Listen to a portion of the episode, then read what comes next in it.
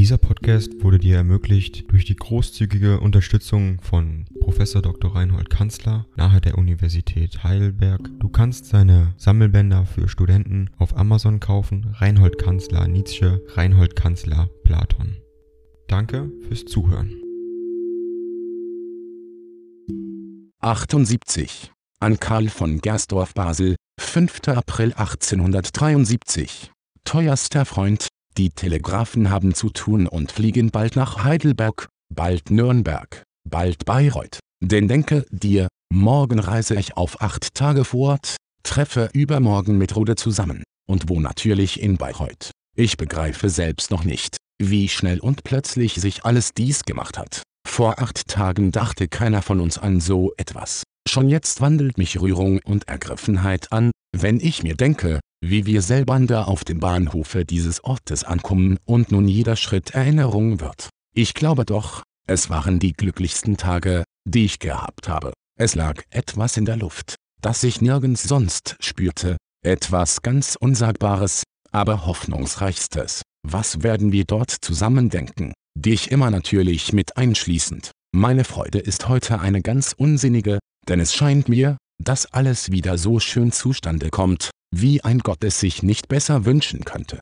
Ich hoffe, dass mein Besuch wieder gut macht, was mein weihnachtliches Nichtkommen schlecht gemacht hat und danke dir recht von Herzen für deinen einfachen und kräftigen Zuspruch, der mir wieder die Augen reinmachte und die dummen fliegenden Mücken verscheuchte, an denen ich zuweilen laboriere. Überhaupt, mein Freund, es gibt so vieles in deinen Briefen, dessen wegen ich immer das Glück preise, einen solchen Freund zu haben, und ich genieße schon eine eigene Freude, die kräftig geschwungenen und freien Züge deiner Handschrift zu sehen, denn sie verraten mir schon alles, wie es jetzt mit dir steht. Dass du übrigens meine Vorträge über die Zukunft der Bildungsanstalten abgeschrieben hast, das ist eine ganz eigene Geschichte nach eigener Melodie zu singen und nie zu vergessen. Ich habe mir dabei meine Gedanken gemacht und mache sie mir noch, so oft mir diese Geschichte einfällt. Sie fällt mir oft genug ein. Zuletzt mache ich noch einmal den sechsten Vortrag, nur damit du etwas Fertiges von mir in den Händen hast. Nach Bayreuth bringe ich ein Manuskript die Philosophie im tragischen Zeitalter der Griechen mit,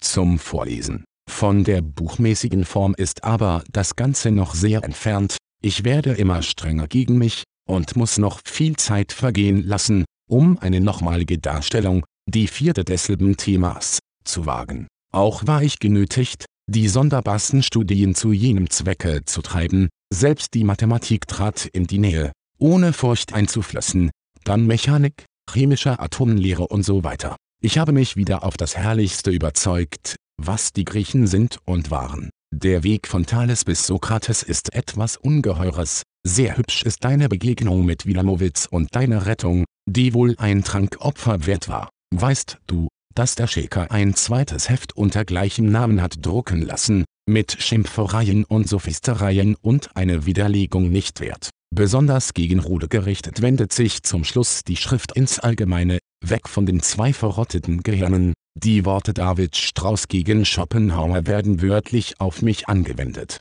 Und so kommt ein Bild von mir heraus als Ding Dong. AI kostet Geld. Wenn du diese Briefe ohne Werbung und ohne Unterbrechung hören willst, dann kauf sie dir doch unterm Link in der Beschreibung. Das Ganze ist moralinfrei und verpackt in mehreren Audiobook-Formaten nur für deinen Genuss. Danke für dein Verständnis und viel Spaß mit den Briefen.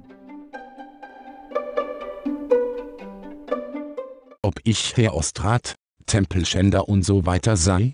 Das Schriftstück ist von Rom aus datiert. Neulich wurde ich in einem Blatt als der in das Musikalische übersetzte Darwinismus und Materialismus bezeichnet. Das Unreine wurde mit Darwins Urzelle verglichen. Ich lehre den Developismus des Urschleims. Ich finde, dass die geehrten Gegner verrückt zu werden anfangen. Irgendein Bonusmeier ließ neulich über Wagners Bayreuther Werk seine Meinung laut werden, dass selbst die brutale Bauwut der Römer so etwas nicht gewagt habe. Der Hass scheint in hellen Flammen zu sein. Das habe ich dir erzählt, dass ich zu Fräulein Olga Herzensverheiratung eine Musik gemacht habe. Sie und ihr Monot haben mir darauf geschrieben, letzterer aber sehr als Franzose und politischer Mensch, was mir bei einer so privaten Sache nicht am Platze schien, muss man denn sofort gleich von Les Tristes Evenements des Dernieres Années reden. Mir wird sofort übel dabei. Ich bedauere die arme florentinische Freundin sehr und weiß gar nicht zu helfen. Sie hatte mich eingeladen,